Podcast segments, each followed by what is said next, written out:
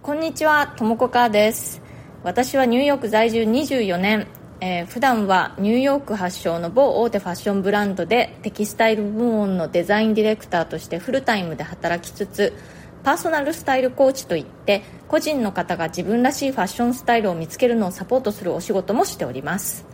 このチャンネル「ニューヨーク人生劇場」では人種のるつぼ何でもありのニューヨークで私が働いて暮らして学んだことや経験したことそれから日々の生活の中であったちょっと面白いことなどをシェアしていきたいと思います。ニューヨーカーのポジティブで自由なムードをお裾分けできたらと思ってやっております。それでは今日もよろしくお願いします。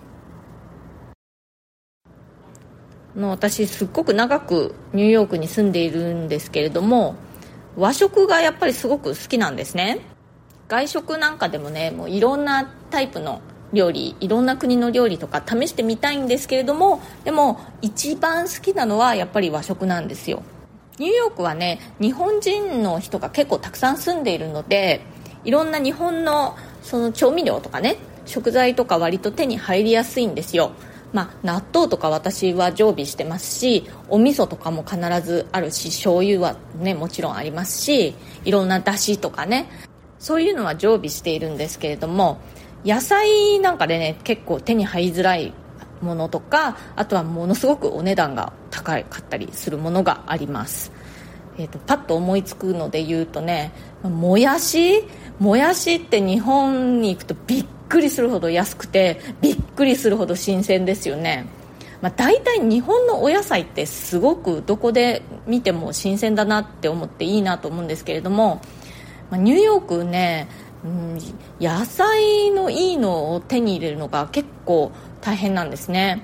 まあ、あのグリーンマーケットとかが近くにあったらそういうところでね買うといいと思うんですけれどもスーパーマーケットのお野菜とかね結構日本では見たことないような死んでいる野菜とかが平気で売られていたりします。そうそれでねその日本ではもう安いことで有名なもやしもやしがね、まあ、そもそもあんまり安くない上に大体死んでいる。なんかちょっともう茶色くなっちゃったようなもやししか売ってないことが多いんですよ。だから新鮮なもやしを見た時はねつい買ってしまいますね。それでも、まあ、結構お値段はしますねしますって言ってもそんなに高くないけど日本だともやしってこう1袋何十円単位じゃないですか。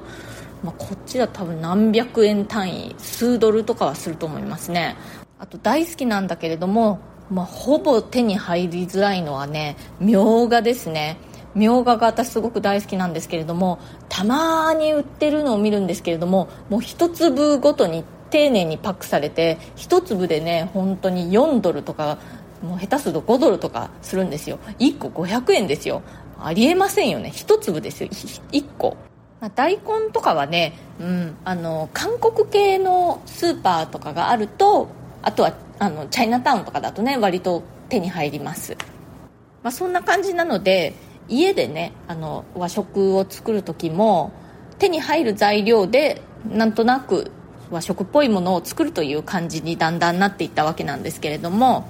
私あのお味噌汁が大好きなんですね。で結構しょっちゅう作るんですけれどもお味噌汁の具として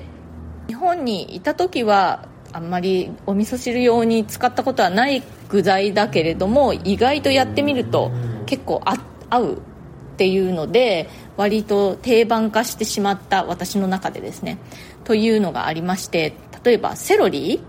セロリね結構合いますよお味噌汁に。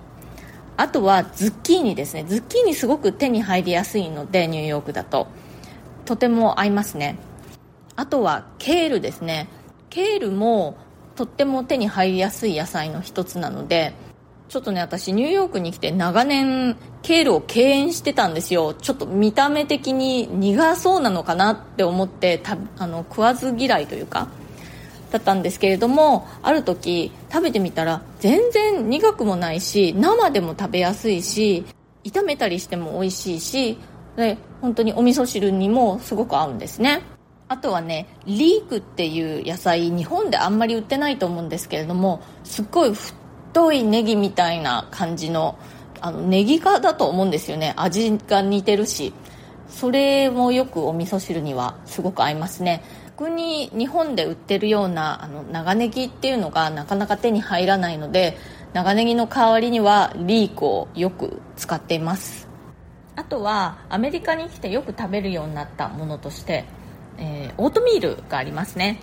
このオートミール最初に食べたのは、えーと、一番最初に住んでいた寮でそこのあの朝食としてね出ていたのが最初に食べた感じなんですけれども普通オートミールってアメリカ人は甘くして食べるんですよね、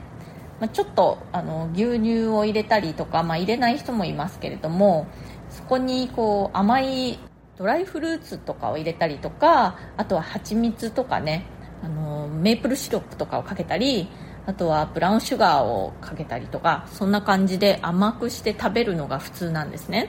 でもある時私あオートミールってなんかおかゆっぽいなと思ってちょっとねお醤油とかだしとかを入れたりとか梅干しをあの入れたりしてね和食っぽい味付けで食べてみたんですよ。そしたら本当に全然違和感がなくてすっごく美味しかったんですね。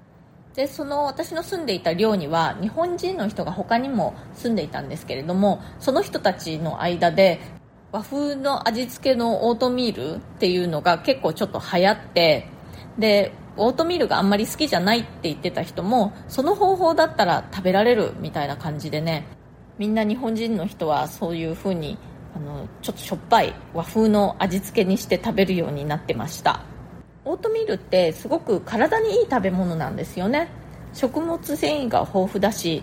とってもヘルシーな食べ物なんですけれども日本ではあんまりあのそんなに馴染みがないのかなと思います。最近はそうでもないのかな、うん、あのもしねオートミール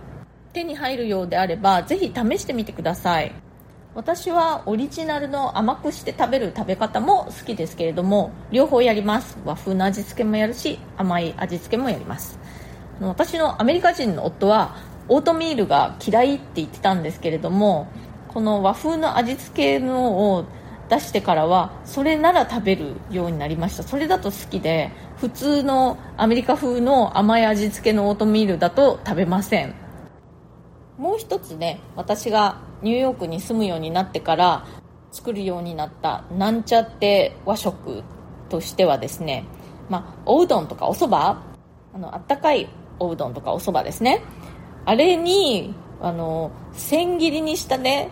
生の人参を必ず入れるんですよ。そんなこと日本でしないですよね。そもそも何で私がそんな生の人参をねおうどんとかおそばに入れるようになったかというとニューヨークでは韓国系のデリでよくねそのおうどんとかおそばを売ってるんですよ。その場でねお店でほかほかのを作ってくれて、まあ、テイクアウトするとか、まあ、お店の中で食べれるようになってるところもあるんですけれども。でねそういうところのあのおうどんとかおそばのトッピングが結構すごく間違ってるんですね。よくあるね間違ってる具としてはブロッコリーでしょ？あとねコーンとかも入ってるんですよ。あとはねグリルしたチキンとかねなんかちょっと微妙なんですけれどもその中にこの千切りにした人参っていうのがあったんですね。でそれだけは私なぜか間違ってるんだけれどもすごく気に入って自分でも家でやるようになりました。なので私の作るおうどんおそばには千切りの生の人参が乗っかっています。あとねこれはちょっと余談なんですけれどもそういう韓国系デリのおうどんコーナーでね目撃したびっくりオーダー私の前に並んでいたお姉さんがねチキンうどんを麺抜きでって言ったんですよ。